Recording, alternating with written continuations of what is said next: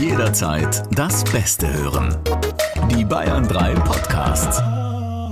Bayern 3 True Crime Spezial. Für Kinderohren ist dieser Podcast nicht geeignet. Und Achtung, Triggerwarnung. Diese Folge enthält Schilderungen von Gewalt, Sex oder schrägen Sexpraktiken. Einige Menschen können auf entsprechende Szenen sensibel reagieren. Hello, hello, hello. Oh, wow. Da singt ja wer. Ja, äh, das war's auch schon, ja, mit meinen gesanglichen Fähigkeiten. Hey, schön, dass ihr mit dabei seid. Ihr habt es ja wahrscheinlich gerade schon gesehen, wenn ihr die Folge angeklickt habt oder wenn ihr unsere letzte Folge gehört habt. Wir machen heute mal wieder ein kleines Special, eine Q&A-Folge. Und ähm, da ist unter anderem auch diese Nachricht reingekommen mit dem Hinweis, dass es tatsächlich auch einen Song zu unserer wunderbaren Begrüßung gibt, zu Hello Hello, hello, hello. Bist du bereit, mal reinzuhören, Alex? Ich, ich bin bereit, aber keiner. Ich kann mir nicht vorstellen, dass irgendjemand es schafft, es so, ich sage jetzt mal, so schön auszusprechen, wie du es tust. Oh, jetzt sieht er gerade ein bisschen verliebt aus. hello, hello, hello. Klingt wie ein Musical. Ja, oder? Ist von RuPaul. Das ist ein, ja, in Amerika ein Star-Moderator, ein Sänger und auch ein totaler Star in der Drag Queen-Szene. Ich muss ganz ehrlich zugeben, ich kannte ihn nicht, ja, aber ich habe eben diese Nachricht äh, von euch bekommen. Und dann wurde mir gesagt, hey Shaki, übrigens, du hast nicht das Hello, Hello, Hello erfunden. Ähm, das äh, kommt von RuPaul. Gut, aber das will auch nichts heißen, dass du ihn nicht kennst. Du kanntest ja auch nicht das tiefste Bohrloch der Welt in Windisch-Eschenbach in Oberpfalz. Leute, ich sag's euch. Also wir haben immer, wir sind ja gerade live auf Tour mit unserem Podcast. Schaut da gerne mal vorbei unter bayern3.de. Und danach, äh, nach den Vorstellungen, haben wir meistens immer noch Zeit äh, für ein paar Autogramme, Fotos mit euch zu machen, ein bisschen zu quatschen. Und jedes Mal, also wir fragen dann immer so, ach, hier kommt ihr aus der Stadt oder ein bisschen weiter her, weil das immer total interessant ist, dass ihr auch total weite Wege auf euch nehmt. Und Alex kann tatsächlich, egal was ihr sagt, er kann zu jeder Stadt irgendwas sagen. Letztens, ach, da ist doch dieses eine, was, das eine Bohrloch, das tiefste Bohrloch der Welt, der Welt. oder was? Also, In ja. Windisch-Eschenbach. Äh, ich schaue Alex immer an und denke, was weißt du alles? Du hast wirklich zu jeder Stadt, zu jedem Dorf hast du irgendeine Geschichte.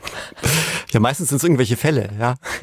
Übrigens, als wir Station in Weiden gemacht haben, da ist mir schon aufgefallen, ich bin auf die Bühne gegangen, dachte mir so, ha, da zwei haben irgendwie vorne so ein grünes T-Shirt an. Und dann waren die später eben auch äh, nach der Vorstellung bei uns und wollten ein paar Fotos mit uns machen. Und dann hatten die beiden sich doch tatsächlich T-Shirts designt mit unserem Spruch vorne drauf. Hello, hello, hello. In grün, äh, praktisch als eigenes Merchandise. das ist eigentlich auch witzig, ne? Andere Künstler haben ja eigenen Merch dabei. Bei uns ist es so, dass die Fans ihren Merch mitbringen. Ja. Also haben wir uns auf jeden Fall total gefreut. Es ist einfach echt wirklich richtig schön zu sehen, dass wir schon so eine richtige Community geworden sind und auch die Fragen, die ihr hier stellt und äh, die Anmerkungen. Also es ist einfach total schön zu sehen, dass ihr einfach mega mit dabei seid. Hier von Helly Muck, das ist auch eine Nachricht, muss ich sehr lachen. Welche Strafmaß gibt's eigentlich, wenn man vorsätzlich einen derart klasse Podcast macht? Faszinierend, informativ, immer wieder überraschend und bis zur letzten Sekunde spannend. Ja, schon Strafe genug, dass wir so viel Zeit miteinander verbringen müssen, oder? Ich sag nur Yoga-Übungen am Parkplatz. Dafür müssen wir dann anhalten. Das, das ist eine Lüge, das stimmt überhaupt nicht. Ah, ja, ich bin immer, wenn, ganz ehrlich, wenn du sieben, acht Stunden da im Auto sitzt, ja, dann äh, ich sag dir, ich krieg dich noch so weit. Bis Ende des Jahres äh, machst du noch irgendwie vor der Show, machen wir Yoga-Entspannungsübungen. Also ich glaube, es wird viel passieren, aber das nicht. Hast du mal Yoga gemacht? Nein. Aber, Nein. aber, aber nicht, weil ich zu der Sorte Mann gehöre, die das irgendwie belächelt. Ganz im Gegenteil. Ich weiß, dass das richtig schwere und anstrengende Übungen sind und ich mache es nur deswegen nicht, weil ich höllische Angst davor hätte, da voll abzulosen. Mhm. Du musst mal mit mir ins äh, Bikram-Yoga gehen. Habe ich auch schon lange nicht mehr gemacht. Aber machst du dann Yoga-Übungen bei, weiß nicht, 36, 38 Grad. Ah, ich weiß nicht. Da muss ich noch ein bisschen abnehmen. Alex hat tatsächlich viel abgenommen. Das war wirklich, also ich habe dich jetzt ja lang nicht gesehen. Wir hatten, was heißt lang? Drei, für uns so schon lang. Drei mhm. Wochen haben wir uns nicht gesehen. Und du warst im Urlaub und du bist zurückgekommen und hast 10 Kilo abgenommen. Mhm. Mhm. Jetzt passen die Anzüge. Jetzt, jetzt passen, passen sie auch nicht mehr. Stimmt. Brauche ich wieder neuen.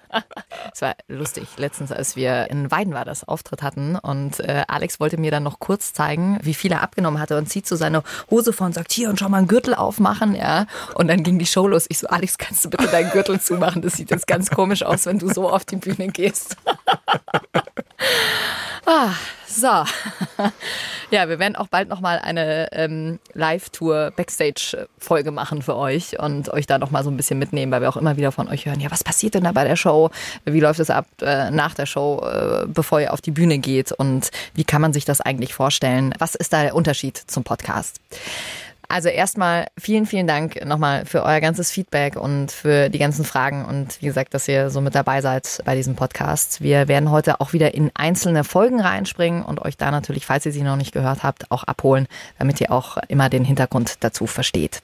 Und es gab besonders viele Fragen und teilweise auch einfach nur Nachrichten von euch, wie schockiert ihr von unserem letzten Fall wart.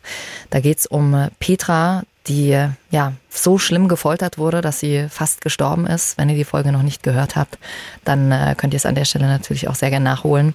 Und da kamen vor allem viele Fragen zum Opferschutz und zum äh, Schadenersatz. Also Lilly schreibt, hallo ihr zwei, ich wollte eigentlich wieder beim Kochen ein bisschen True Crime suchten, aber bei der letzten Folge musste ich kurz stoppen und sie später weiterhören. Unfassbar, was einem Menschen widerfahren kann und dass Petra das überhaupt überlebt hat. Mich hat das total getroffen und total berührt. Meine Frage, hat Petra denn irgendeine Art von finanzieller Entschädigung bekommen? Natürlich kann man sich am Täter selbst schadlos halten. Nur in unserem Fall, das haben wir ja auch in der Podcast-Folge besprochen, war da nichts zu holen und wird auch in geraumer Zeit sicherlich nichts zu holen sein. Und dann gibt es noch das sogenannte Opferentschädigungsgesetz, das Opfern eine Rente zuspricht, wobei man da auch sagen muss, die Beträge, die du da bekommst, sind eigentlich ein Witz. Hm. Wenn du dir überlegst, was dir da passiert ist. Also das kannst du nicht mit amerikanischen Verhältnissen vergleichen. Wobei es in Amerika meines Wissens nach auch kein Opferentschädigungsgesetz gibt. Da musst du dich dann immer am Täter schadlos halten. Der tiefere Sinn des Opferentschädigungsgesetzes ist, dass der Staat ja grundgesetzlich auch dazu verpflichtet ist, seine Bürger zu schützen. Und immer dann, wenn der Staat bei diesem Schutz versagt, trifft ihn, wenn man so will, eine gewisse Mitschuld. Ah. Und im Fall von Edward trifft ihn eigentlich eine gehörige Mitschuld, denn Edward war ja schon einschlägig vorbestraft. Er hatte ja schon mal eine ähnliche Tat versucht gehabt. Und von dem her hätte man Edward vielleicht besser im Visier behalten müssen. Jedenfalls, diese Möglichkeit des Opferentschädigungsgesetzes hat dann Petra auch wahrgenommen, aber äh, nochmals, davon wirst du nicht wirklich kompensiert. Mhm. Zu diesem Fall haben wir auch eine Frage oder besser eine Aussage von der Sarah bekommen, die schreibt, Übrigens, äh, genauso ging es mir auch, Sarah. Ich wusste gar nicht, dass man von einem Mord zurücktreten kann.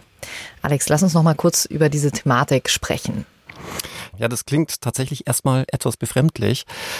Dazu muss man vielleicht ein bisschen ausholen. Also du kannst von dem Mord selbst natürlich nicht zurücktreten, sondern nur von einem versuchten Mord oder sagen wir mal so von einem versuchten Verbrechen. Das gilt nämlich für alle Verbrechen, alle Straftaten, bei denen auch der Versuch der Straftat schon strafbar ist. Das gilt für alle Straftaten, die Verbrechen sind. Und ansonsten, wenn das Gesetz das ausdrücklich normiert, also Mord ist ein Verbrechen, vielleicht auch das nochmal kurz erklärt, Verbrechen sind alle Straftaten, die im Mindestmaß mit einem Jahr Freiheitsstrafe bestraft sind. Ah, ja, also wo es mit einem Jahr losgeht, dann spricht man von einem Verbrechen.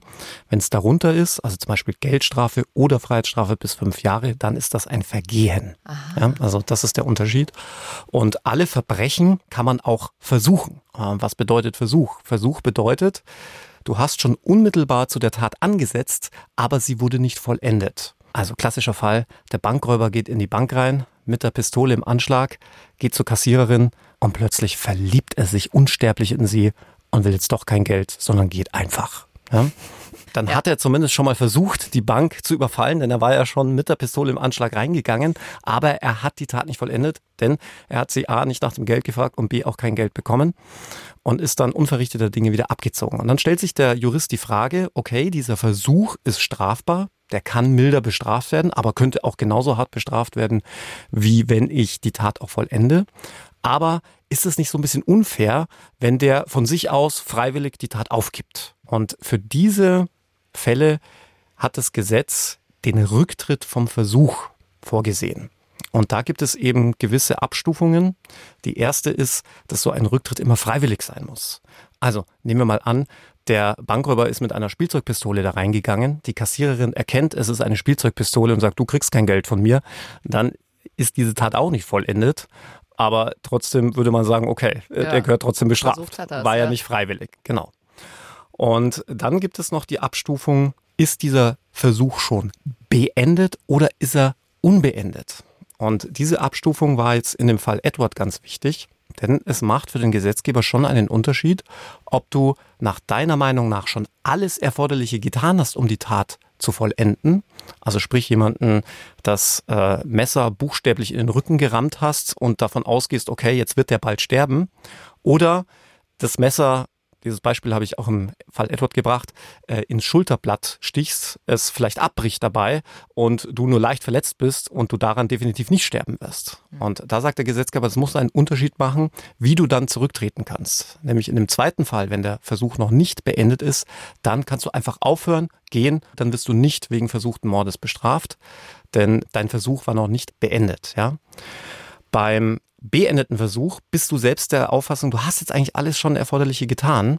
Da will der Gesetzgeber, dass du mehr tust, um zurück in die Straffreiheit zu kommen. Da will er, dass du aktiv dich bemühst, dass dieser Erfolg verhindert wird. Also sprich, dass der jetzt eben nicht verblutet, weil du den Rettungsdienst verständigst oder selbst einen Druckverband anlegst oder wie auch immer. Ja. ja also um das jetzt mal ganz einfach zu schildern.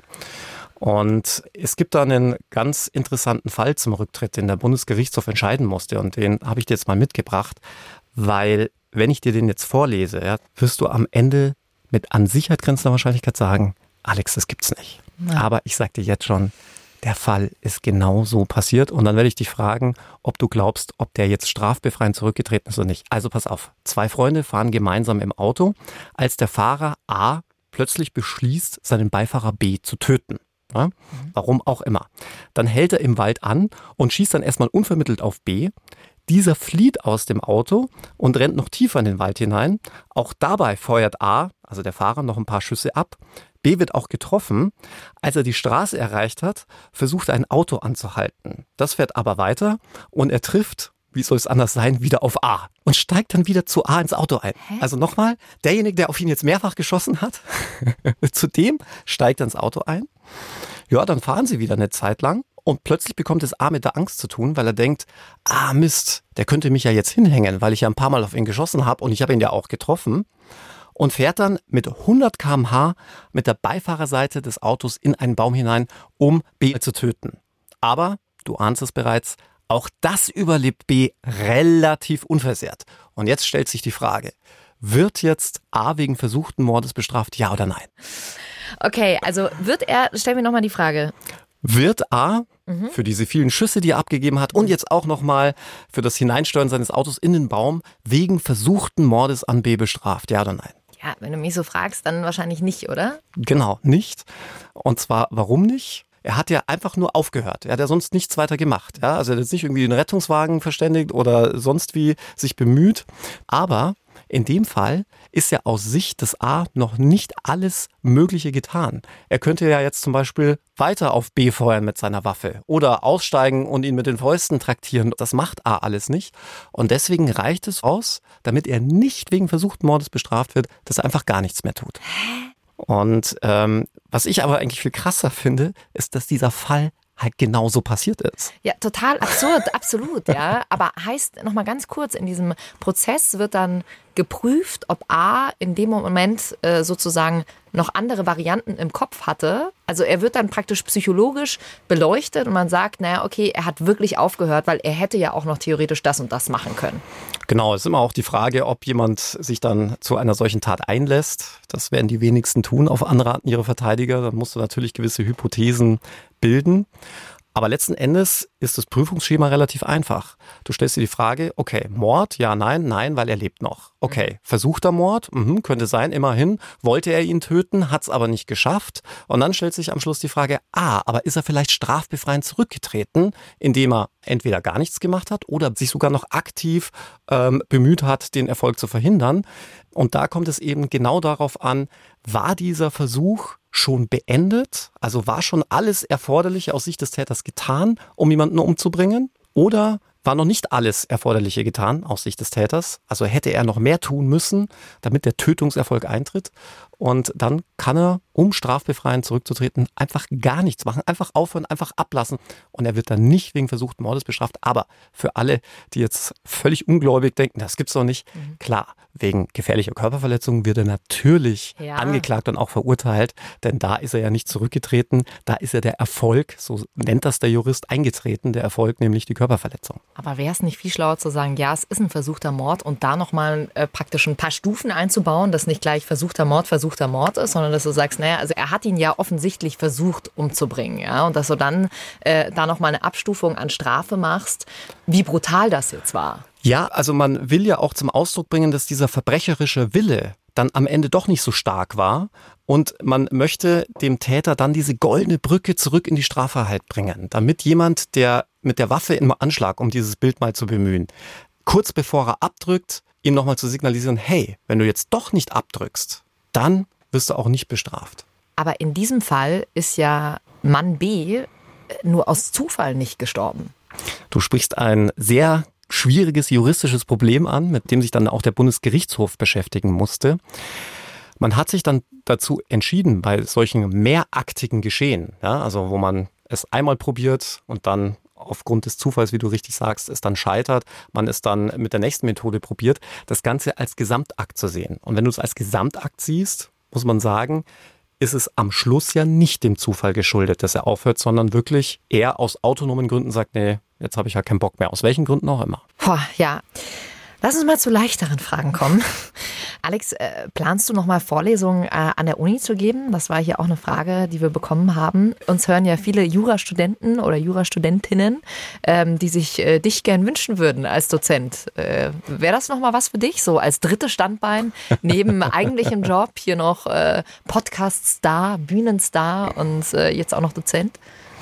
Ich war ja lange Zeit Unidozent. Ich habe das ja, ähm, ja, eine ganze Zeit nach dem Studium und dann auch noch während des Jobs gemacht. Aber irgendwann ist dann auch der Punkt gekommen, da muss ich dir ganz ehrlich sagen, geht es vielleicht einem auch als Student so, da kann man die Sachen dann nicht mehr hören und sehen. Oder vielleicht geht es auch dem einen oder anderen Lehrer so. Wenn du halt immer fünfte Klasse Erdkunde machst, dann möchtest du halt auch mal die siebte Klasse machen. Ja? Mhm. Und ich muss vielleicht auch noch eins sagen, ich bin jetzt nicht unbedingt so der Mega-Wissenschaftler. Ja, also mir hat es mit der Doktorarbeit wirklich gereicht. Mhm. Und ähm, damit auch einen, für mich einen Abschluss gefunden, was wissenschaftliches Arbeiten angeht. Kommen wir zu unserer nächsten Frage, zu unserer Folge Sextoy zum Dinner, auch jetzt aus unserer Staffel Tödliche Verbrechen. Die hat euch tatsächlich auch ziemlich beschäftigt. Falls ihr den Fall nicht kennt, äh, nochmal kurz abgerissen. Eine Frau wird leblos gefesselt im Bett gefunden. In ihrem Mund eine große Salatgurke und daran ist sie offenbar erstickt und verdächtigt wird ihr Partner, Herr Konrad, der aber beteuert, dass es ein Sexunfall war. Und die Andrea hat uns dazu gefragt, zu welcher Strafe wurde denn Herr Konrad schlussendlich verurteilt? Das war eine Bewährungsstrafe Selbstverständlich. Warum selbstverständlich? Weil er ja nicht wegen eines versuchten Tötungsdeliktes verurteilt wurde, sondern wegen fahrlässiger Tötung. Und für eine fahrlässige Tötung kann es maximal fünf Jahre Freiheitsstrafe oder Geldstrafe geben. Und in den meisten Fällen gibt es entweder eine hohe Geldstrafe oder eine sehr kleine Bewährungsstrafe. Den Grund hatte ich ja auch damals in der Folge erwähnt, weil man ja Leuten, die nicht vorsätzlich handeln, sondern das aufgrund eines dummen Unfalls passiert, nicht auch nochmal zusätzlich mit den harten Strafen und Sanktionen des Strafrechts beschweren will. Wir bekommen äh, mittlerweile auch viele Fragen zu anderen Kriminalfällen. Hier zum Beispiel zu einer True Crime Netflix-Doku, die habe ich lustigerweise selber auch gesehen. Ähm, und da würde mich auch interessieren, wie da deine Einschätzung ist. Die Nina hat geschrieben, Hallo liebes Bayern 3 Team. Aktuell gibt es auf Netflix die Doku Unser Vater Dr. Klein über einen Fertilitätsarzt, der unwissentlich seine Patientinnen mit seinem eigenen Sperma befruchtet hat. In den USA konnte er dafür nicht belangt werden, weil es keinen entsprechenden Straftatbestand gibt. Ich frage mich, wie das in Deutschland ist. Viele Grüße aus der Oberpfalz. Also erstmal schöne Grüße zurück in meine alte Heimat, denn mein Vater ist ja auch aus der Oberpfalz. Aber Oberpfälzer sprechen kannst nicht mehr. Das hat, da hat sich der Alex letztens nicht getraut auf der Bühne. Nee, habe ich mir nicht getraut. Ich, ich, Ober, wirklich echtes Oberpfälzisch kann ich nicht sprechen. Ich spreche aber mit meinem Vater schon ein gewähltes Münchnerisch. Das ist ganz komisch. Kaum ist der am Telefon, äh, macht's da irgendwie Klick man legt einen Schalter um und plötzlich spricht man wirklich richtig bayerisch, obwohl ich das sonst nicht tue. Und das merkt man in dem Moment gar nicht. Überhaupt nicht. Ja. Aber zurück zu deiner Frage. Ähm, sehr interessante Frage. Es wäre wohl jetzt aus der Hüfte geschossen ähm, in Deutschland auch nicht strafbar. Zumindest würde mir jetzt kein Straftatbestand einfallen. Man könnte zunächst einmal an Vergewaltigung denken, denn es mhm. ist ja entgegen des Willen. Ne? Das ist so ein bisschen wie Stealthing. Stealthing, also wenn man das Kondom abzieht beim einvernehmlichen Geschlechtsverkehr, macht so einige Oberlandesgerichte, die das so sehen, den ganzen Geschlechtsverkehr dann zu einem nicht einvernehmlichen Geschlechtsverkehr. Mhm. Ja. Und da würde es aber in unserem Fall an der sexuellen Handlung fehlen. Denn wenn ein Arzt jemanden das Ei befruchtet, ja, dann ist das keine sexuelle Handlung, denn das passiert jetzt auch nicht im Rahmen eines Geschlechtsaktes. Ja. Ich mhm. glaube, das kann jeder nachvollziehen. Also Vergewaltigung oder ein Sexualdelikt im weitesten Sinne wäre es wohl nicht. Man könnte dann noch an Körperverletzungen denken und dann wird es aber sehr schwierig und vor allem rechtsphilosophisch, denn das würde ja in der Folge bedeuten, dass das Kind ein Schaden wäre. Ja. Und das ist im deutschen Strafrecht überhaupt, im ganzen Verfassungsrecht nicht möglich. Ein Kind kann niemals ein Schaden sein. Und deswegen kann man wohl auch nicht von einer Körperverletzung ausgehen, von einer Gesundheitsschädigung wohl auch nicht. Denn ähm, ich sage jetzt mal, hätte man den richtigen Samen injiziert, wären dieselben Schmerzen aufgetreten.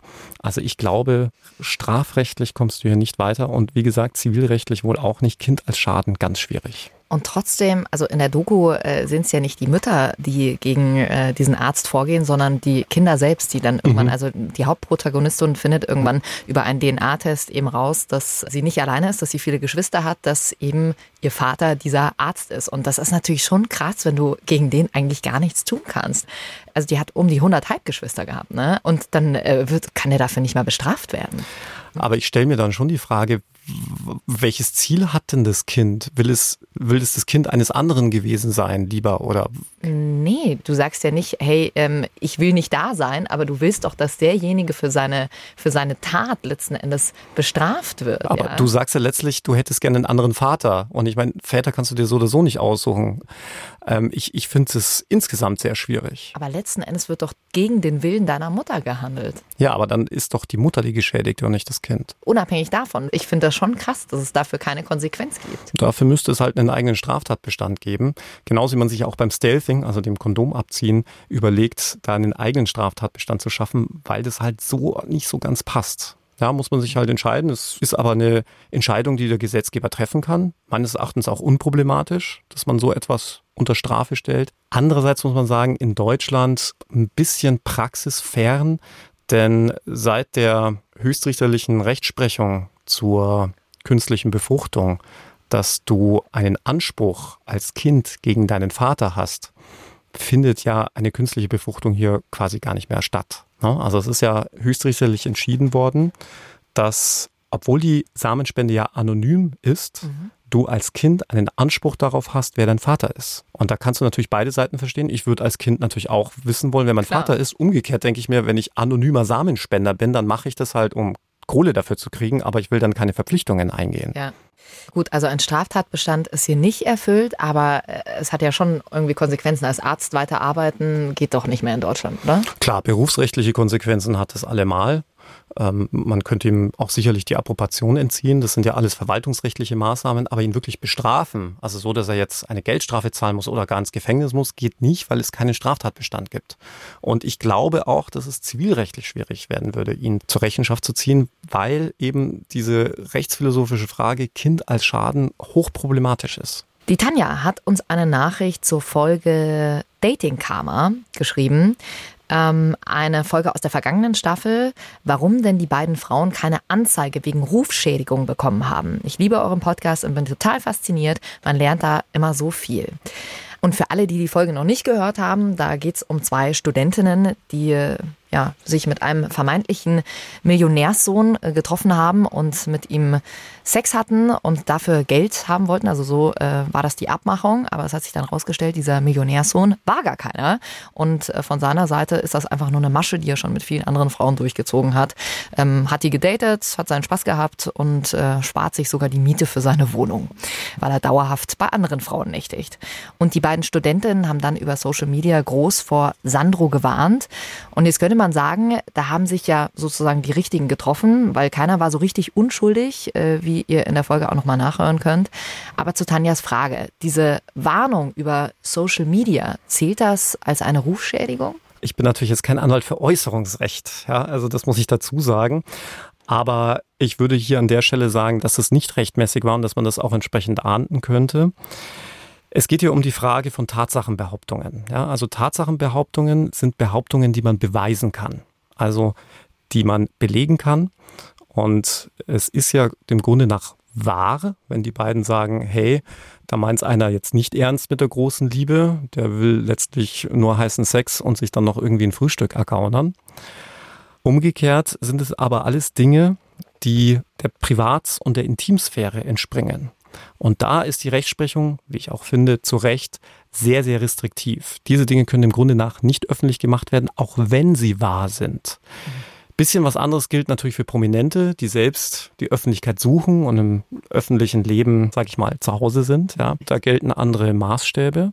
Aber jetzt für den Privaten, also bei Sandro, ähm, gilt ein absoluter Schutz der Intimsphäre, selbst wenn es um wahre Tatsachen geht.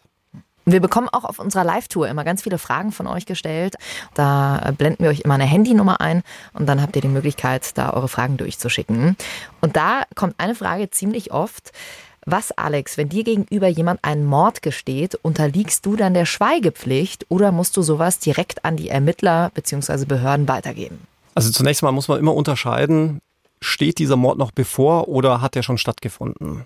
Hat der Mord schon stattgefunden, muss überhaupt niemand das zur Anzeige bringen mit Ausnahme der Strafverfolgungsbehörden. Also wenn die davon erfahren, ja, dann müssen die das verfolgen. Das ist der sogenannte Legalitätsgrundsatz. Immer dann, wenn die Strafverfolgungsbehörden, also sprich Polizei, Staatsanwaltschaft, Zoll und wie sie alle heißen, von einer Straftat erfahren, dann müssen sie die verfolgen. Dazu werde ich dir dann auch gleich nochmal eine lustige Geschichte erzählen.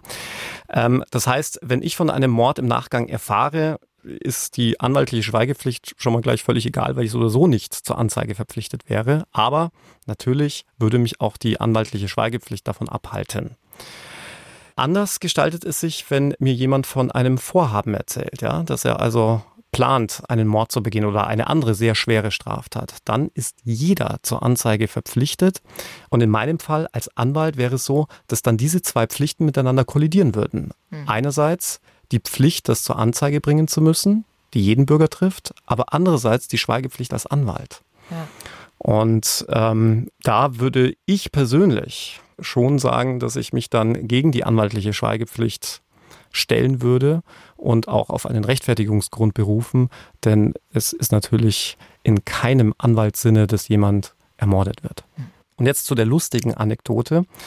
Es hat sich jahrelang die Frage gestellt, wie ist es denn eigentlich, wenn Polizisten Straftaten verfolgen müssen, von denen sie erfahren, das aber privat erfahren, also als mhm. Privatperson. Zum Beispiel, wenn die Freundin oder der Freund einem von einer Straftat erzählt, mhm. müssten die dann auch handeln. Und das oh ja, war ein jahrelanger juristischer Streit, der da in Brand war. Und lustigerweise war es ausgerechnet mein Doktorvater, der diesen Streit letztlich gelöst hat oder zumindest dessen Argumentation man gefolgt ist. Und ich muss da bis heute schmunzeln, weil man ja jetzt schon irgendwie erwarten würde, da kommen jetzt wirklich sehr lange, staubtrockene juristische Ausführungen. Und alles, was er gesagt hat, war, also bei leichteren Straftaten, da müssen Polizisten das nicht verfolgen, wenn sie privat, also außerhalb des Dienstes davon erfahren, weil sonst hätten die ja alle keine Freunde mehr. Ja, das stimmt wirklich. Ja. Die Lara hat uns geschrieben über iTunes, über die Bewertung äh, von Apple Podcasts. Hey, ihr zwei, der Podcast ist super spannend und es macht so viel Spaß, euch zuzuhören. Ich freue mich immer sehr auf Freitags, äh, wenn endlich eine neue Folge rauskommt. Ich hatte noch eine Frage. Wie ist es denn, wenn ein Richter in Rente gehen möchte? Der Prozess, den er betreut, aber unvorhersehbar länger geht. Muss der Richter dann weiterarbeiten oder kommt dann ein neuer Richter? Weder noch. Das ganze Verfahren muss ausgesetzt werden und komplett neu verhandelt werden. Ach Quatsch, tatsächlich. Ja, aber es ist ja auch logisch, denn ein neuer Richter weiß ja von dem bisherigen Verhandlungsverlauf überhaupt nichts. Wie sollte der denn jemals dann urteilen können? Das geht ja überhaupt nicht. Das ist schon klar, nicht. aber die andere Variante, dass man einfach sagt, hey, jetzt hängst du noch ein bisschen äh, dran und du bekommst dann noch mal ein bisschen Kohle dafür, kriegst noch mal ein Monatsgehalt. Gut, aber letztlich willst du dann jemanden entgegen des Gesetzes, nämlich dem gesetzlichen Rentenalter, zu etwas zwingen. Ja, stimmt, hast recht. Aber krass, dann äh, hast du halt noch mal die ganze Arbeit von vorn, ne? Gibt es auch regelmäßig bei Schwangerschaften, dass eine Richterin dann schwanger wird und dann in die Babypause geht und dann das Verfahren mit einem neuen Gericht neu verhandelt werden muss. Also haben wir immer wieder. Krass, aber wenn ich dann an solche Fälle denke, ähm, zum Beispiel unser letzter Fall, dann muss Petra in so einem Fall nochmal durch alles durch? Der Gesetzgeber hat das Problem gesehen. Man hat das jetzt auch ein bisschen ausgeweitet, was die Fristen angeht. Aber Richter sind ja auch nur Menschen. Und er kann sich doch nicht über ein Jahr und länger hinweg all das merken, was in der letzten Zeit in der Verhandlung passiert war. Nehmen wir mal an, wir hatten 50 Verhandlungstage und jetzt pausierst du ein Jahr. Wie willst du denn das alles noch auf dem Schirm haben? Und das ist der Grund, warum es gewisse Fristen gibt, innerhalb derer neue Termine angesetzt werden müssen. Und wenn man das nicht schafft, aus welchem Grund auch immer, dann muss so ein Verfahren von neuem beginnen. Jetzt kommen wir auch zu einem ganz interessanten Thema, äh, zu Bewährungsstrafen. Da hat uns die Emilia geschrieben, ich liebe euren Podcast, macht bitte, bitte weiter so. Ich höre gerade schon wieder die älteren Folgen an und da habe ich mich gefragt, mit was man bei einer Bewährung genau bestraft wird. Bekommt man da nur Bewährungsauflagen? Ja, sehr gute Frage. Vielleicht sollte man noch mal ganz allgemein klären, wann gibt es eine Bewährungsstrafe? Das wissen nämlich viele nicht. Bewährung gibt es nur bis zu einer maximalen Freiheitsstrafe von zwei Jahren. Also wird jemand zu mehr als zu zwei Jahren Freiheitsstrafe verurteilt, gibt es keine Bewährung, sieht das Gesetz so nicht vor. Eine Bewährung gibt es im Regelfall, wenn man mit bis zu einem Jahr Freiheitsstrafe geahndet wird. Wenn es darüber hinausgeht, also zwischen einem und zwei Jahren, da müssen schon besondere Gründe vorliegen, dass der Richter da nochmal ein Auge zudrückt und einem eine Bewährungsstrafe gibt. Was heißt eigentlich Bewährungsstrafe? Bewährungsstrafe heißt, man wird zwar zu einer Freiheitsstrafe verurteilt, muss diese Freiheitsstrafe im Knast aber nicht antreten, sondern darf sich bewähren. Und damit aber trotzdem bei dem Angeklagten so ein bisschen Strafeindruck verbleibt. Ja, man könnte ja, und das sagen ja auch viele, sagen, der hat ja gar keine Strafe bekommen, wenn er eine Bewährungsstrafe bekommt. Der muss ja nicht ins Gefängnis, muss sich halt nur bewähren, darf halt in der Zeit nichts Neues ausfressen. Gibt es die Möglichkeit, Auflagen und Weisungen zu erteilen. Ja, also klassische Bewährungsauflage, wenn man so will, ist zum Beispiel die Schadenswiedergutmachung oder einen Geldbetrag an eine soziale Einrichtung zu bezahlen. Das sind so klassische Auflagen. Und man kann aber auch Weisungen erteilen. Also Weisungen wäre zum Beispiel, das ist die klassische Weisung, die immer ergeht, dass man jeden Wohnsitzwechsel mitteilen muss, damit das Gericht weiß, wo man jemanden findet. Ja. Oder dass man gewisse Anordnungen zu befolgen hat, was den Aufenthalt angeht. Also nehmen zum Beispiel jemand, der pädophil veranlagt ist, dann kann das Gericht sagen, wenn es da eine Bewährung geben sollte, du darfst dich nicht mehr Spielplätzen nähern. Oder Internetverbot bei Kinderpornografie. All das kann man als Weisung erteilen. Da ist das Gericht sogar relativ frei, was den Katalog angeht. Also da kann man sich auch vieles ausdenken, wenn man so will. Das ist nicht abschließend geregelt. Und damit soll bei dem Verurteilten dann doch so ein gewisser Strafeindruck verbleiben. Dass er also nicht sagt, oh, cool, habe ich Bewährung bekommen, da kann ich also jetzt schön weitermachen, sondern ähm, gerade wenn du halt Geld bezahlen musst oder irgendwelche gemeinnützigen Arbeiten tätigen musst, damit du halt auch wirklich eine Strafe hast. Ja. Muss man eigentlich so eine Bewährungsstrafe bei einem Arbeitgeber angeben? Also was man beim Arbeitgeber angeben muss, hängt nicht davon ab, ob das jetzt eine Bewährungs- oder eine Geld- oder eine Vollzugsstrafe war, sondern es hängt damit zusammen, wegen was du bestraft wurdest. Sprich, der Arbeitgeber kann dich bei einem Einstellungsgespräch durchaus nach Vorstrafen fragen. Die Frage wird aber dann unzulässig, wenn deine Vorstrafe, die du möglicherweise hast, überhaupt nichts mit deinem Beruf zu tun hat. Das heißt, willst du dich im Supermarkt als Kassierer bewerben, dann müsstest du schon angeben, wenn du regelmäßig Geld unterschlagen hast und wegen Unterschlagung zum Beispiel verurteilt wurdest. Mhm. Würdest du das nicht angeben und der Arbeitgeber findet das später raus, ist das ein außerordentlicher Kündigungsgrund. Heißt aber, wenn ich, was ich, äh, Körperverletzung, dann muss er das nicht angeben. Müsste er nicht angeben oder wenn er regelmäßig betrunken im Straßenverkehr fährt, aber äh, sein Job überhaupt nichts mit dem Führen von Fahrzeugen zu tun hat, muss er das auch nicht angeben. Dann kommen wir zu einer Frage, die uns auch äh, während unserer Live-Tour gestellt wurde von Chiara und Enrico. Die konnten wir damals nicht mehr beantworten aus Zeitgründen, wie es bei vielen Fragen so ist. Also werden noch einige kommen. Ähm, die wollen wissen, was dein persönlich größter Erfolg war vor Gericht, Alex. Boah, also ich würde es ja fast ungern nur auf einen einzigen Fall reduzieren wollen, denn es ist jetzt nicht so, dass man nur verliert vor Gericht, auch wenn ja statistisch gesehen 80 Prozent aller angeklagten Fälle letztlich mit einer Verurteilung enden. Aber es gibt schon immer wieder auch Erfolge. Und ich würde sagen, der größte Erfolg unserer Kanzlei war der Fall eines Psychiaters, eines Gerichtspsychiaters, der eine Staatsanwältin sexuell missbraucht haben soll. Dem Fall lag also folgender Sachverhalt zugrunde. Die beiden hatten sich im Job kennengelernt. Er als Gerichtsgutachter, sie als Staatsanwältin, hatten sich dann angefreundet.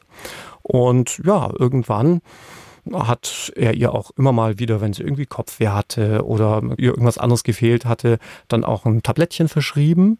Was er nicht wusste, war, dass diese Frau hochgradig tablettensüchtig war, tablettenabhängig. Und irgendwann hat sie sich einfach seinen Rezeptblock geschnappt und sich einfach selber Medikamente ausgestellt. Und das Ganze ist dann aufgeflogen, weil sie irgendwann überhaupt nicht mehr ins Büro kam, sich die Akten gestapelt hatten und der Behördenleiter dann da mal ein bisschen rumgeschnüffelt hatte im Büro und dann diese gefälschten Rezepte fand. Aber man ist dann nicht etwa wie zu erwarten wäre, mit aller Vehemenz gegen diese Staatsanwältin vorgegangen. Nein, man hat sich den Arzt geschnappt und ihn wegen sexuellen Missbrauchs in einem Arzt-Patienten-Verhältnis angeklagt und dann auch sogar verurteilt. Und wir sind dann vor den Bundesgerichtshof gezogen mit einer sehr profanen Begründung und haben gesagt, ja, Moment mal. Also, wenn jeder Arzt, der Sex mit seiner Patientin hat, dann gleich des sexuellen Missbrauchs strafbar ist, ohne das weiter zu hinterfragen und zu hinterfragen, ist da auch wirklich so ein subordinatives Verhältnis, also sprich so ein Über-Unterordnungsverhältnis, äh, würde ja in letzter Konsequenz bedeuten, dass jeder Ehemann, der Arzt ist, seine Frau nicht mehr behandeln dürfte oder mhm. umgekehrt nie wieder mit ihr Sex haben dürfte. Und der BGH ist wirklich wortwörtlich eins zu eins unserer Begründung gefolgt und hat, und das passiert wirklich ganz, ganz selten, nämlich nur in 0,3 Prozent aller Fälle, den Fall nicht etwa zurückverwiesen zur neuen Verhandlung, ja, dass ein neues Gericht dann nochmal darüber entscheiden soll, sondern der Bundesgerichtshof hat selbst gleich freigesprochen, weil er gesagt hat, unter keinen Umständen kommt hier eine Strafbarkeit in Betracht. Und das ist, kann man schon sagen, ein Ritterschlag, weil das passiert in einem Strafverteidigerleben, also wenn überhaupt wahrscheinlich einmal. Und äh, im Nachhinein äh, werden wir immer noch sehr häufig zitiert mit dieser Entscheidung. Ist das sowas, wo man, also ich kenne das immer, wenn man irgendwelche Erfolgserlebnisse hat, kennt man früher auch noch von der Schule, oder? Wenn man es einmal geschafft hat, eine gute Note in Mathe zu schreiben, ähm, dass man dann irgendwie, keine Ahnung, sofort angerufen hat, ja? Oder weiß nicht, hast du da irgendjemanden, den du dann äh, sofort anrufst und sagst, ey, du weißt nicht, was passiert ist? Gibt's das bei dir? Ja, ich rufe als allererstes mal meinen Vater an, weil der aber auch interessiert ist mhm. an, an diesen ganzen Fällen, die ich behandle und da auch sich, glaube ich, durchaus in der Presse informiert. Und ja, der zweite Griff zum Telefon ist natürlich dann deine Nummer. Ne? Ja, bitte, natürlich. Ja. Bin ich schon bei Favoriten eingespeichert? Irgendwann werde ich, werde ich vielleicht auch noch das Rätsel lösen, unter welchem Namen du bei mir eingespeichert bist. Ne? Ah, gib mir mal einen kleinen, äh, kleinen Teaser. Oder einen ich, sag mal, ich sag mal so, es wird sehr tierisch. Ach, jetzt weiß ich. Ich weiß, unter was ich eingespeichert bin. Du bist unmöglich. Ja, jetzt müssen wir das fast erzählen, Alex, oder? äh, es war einmal im Juli, als wir unterwegs waren auf Tour und wir hatten nach einem Restaurant gesucht. Und äh, das war ein Restaurant, das hieß Traumkuh. Ja? Und wir hatten in der Zeit einen ganz tollen Fahrer bei uns, weil wir teilweise echt heftig lange Strecken gefahren sind, der Paul. Und der ist Russe. Und dann ähm, hatte Alex gefragt, was heißt denn eigentlich Shaki ist meine Traumkuh auf Russisch. Und äh, ja, daraus ist... Daraus ist dann Karova Mitschti geworden. Ja. Das heißt wohl Traumkuh. Und genauso habe ich dich abgespeichert. Hoffentlich heißt es auch wirklich. Also wenn ihr uns hört und Russisch könnt, ja, sagt uns bitte mal, ob Paul uns einfach nur verarscht hat oder ob das tatsächlich Traumkuh heißt. Ihr könnt es auch googeln, aber ich verlasse mich da lieber auf euch. Alex, wie ist das generell, weil wir gerade über deine Eltern noch mal kurz gequatscht haben? Ähm, verfolgen die jeden Prozess mit und, äh, weiß nicht, sammeln die Zeitungsartikel und gibt es da Ordner über meinen Sohn Alex? Nein, ich glaube ganz im Gegenteil. Also jetzt wirklich also meine Mutter verfolgt, glaube ich, gar nicht, was ich, was ich so ähm, juristisch treibe, weil sie ja der Meinung ist, dass ich ohnehin nur Schuldige vertrete. also die gehört zu der Fraktion, jemand, der auf der Anklagebank sitzt, ist schon per se schuldig. Und mein Vater interessieren die Prozesse schon, aber es ist jetzt nicht so, dass er das jetzt irgendwie, also es ist jetzt nicht so, dass er irgendwelche Artikel ausschneiden will oder so. Hm. Saßen die schon mal drin bei Verhandlungen von dir? Beide, ja. Bist du da nervöser? Nö. Nee? Nö. Susi, ich habe das immer bei Veranstaltungen, wenn meine Eltern dabei sind, also keine Ahnung, kannst du irgendwas moderieren, wo 50.000 Leute vor dir stehen. Wenn ich weiß, dass irgendwie generell Eltern oder Freunde von mir da sind, dann, wie wir im Zirkus Krone in München unseren Auftritt hatten, da waren ja super viele Freunde auch von uns da und die Eltern und alle waren sie da.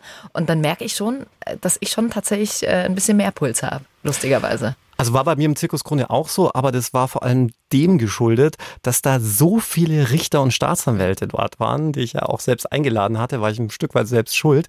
Und du natürlich dann schon auch äh, diesen, diesen Druck spürst, ja nichts falsch zu sagen. Ja. ja oder ja nicht, wo irgendeiner einhaken könnte. Ja. Aber ich glaube, es hat dann schon gepasst. Ja. ja. Hier, eine Frage haben wir noch von Michi. Wir haben ja mal über deine Doktorarbeit gesprochen. Hast uns ja auch schon mal kurz gesagt, worum es ging. Nochmal ganz kurz eine Zusammenfassung. Blaulicht und Martinshorn im Straßenverkehr. Also sprich, ähm, wie macht man sich strafbar, wenn es zu was es ja leider immer wieder gibt, tragischen Unfällen bei Einsatzfahrten. Michi hat geschrieben, ich bin selbst äh, im Rettungsdienst tätig. Wo findet man denn deine Arbeit? Ich würde sie gerne mal lesen. Also es ist wirklich lustig, Shaki. Diese Arbeit ist ja eine wissenschaftliche Dissertation. Mhm. Und ähm, ich glaube, für den juristischen Laien ist jetzt nichts zum Nachlesen. Das ist ja wirklich eine wissenschaftliche Arbeit, ähm, wo man sich dann auch wissenschaftlich mit der Thematik auseinandersetzt. Äh, welche Art von Rechtfertigungsgründe kommen hier in Betracht? Kann hier das öffentliche Recht als Rechtfertigungsgrund fürs Strafrecht gelten? Und solche Fragen stellen sich da. Aber ich glaube, ich bin der einzige Doktorand, der mit seiner Doktorarbeit wirklich Asche verdient. Du kannst sie ja überall im Buchhandel und auch online erwerben. Und aufgrund des prägnanten Titels den ich wiederum meinem Doktorvater zu verdanken habe, glauben viele, dass es sich entweder um ein Fachbuch für Einsatzfahrten handelt oder aber vielleicht um ein weiteres True Crime Buch, Blaulicht und Martinson im Strafrecht. Ja. ja. ich weiß es nicht, äh, was die Beweggründe sind. Äh, es ist halt, das muss ich jetzt leider sagen, und damit kann ich jetzt eigentlich nur Anti-Werbung für das Buch machen, eine wissenschaftliche Abhandlung. Es ist auch lustig, ne? wenn das Buch besser verkauft wird als deine anderen Bücher, die du sonst so rausgebracht hast. Ein Stich ins äh, Herz. Und damit äh, sind wir schon wieder am Ende äh, der heutigen Folge. Ich würde immer am liebsten noch viel mehr Fragen von euch reinpacken, weil immer so viel reinkommt. Aber ähm, wie gesagt, werden alle, auch wenn ein bisschen verzögert, hier natürlich mal bei uns Platz finden. Also vielen, vielen Dank weiterher mit euren Fragen, mit euren Anregungen. Alles gern über den Bayern 3 Instagram-Kanal, da erreicht ihr uns direkt. Und hoffentlich mal in diesem Real Life äh, bei unseren Live-Shows. Wir sind ja jetzt schon wieder unterwegs, ne? Nächste Woche geht's in den Norden. Oh ja, das ist ja quasi das Ausland für uns. Ne? ja, schauen wir uns mal an, wenn ihr noch Tipps übrigens für uns habt, ja, wenn ihr da aus der Gegend kommt, gern her damit. Alex, äh, was hast du nächste Woche für uns mit dabei? Es geht um einen Fall, der im Rettungsdienst spielt und fast der perfekte Mord gewesen wäre. Jetzt lässt du uns hier wieder eine Woche in der Luft hängen, du. hey, danke, dass ihr dabei wart. Und ähm, ja, wir freuen uns, euch zu sehen. Und wir hören uns nächste Woche wieder. Ciao, ciao. True Crime. Tödliche Verbrechen. Noch mehr packende Podcasts. Jetzt auf bayern3.de.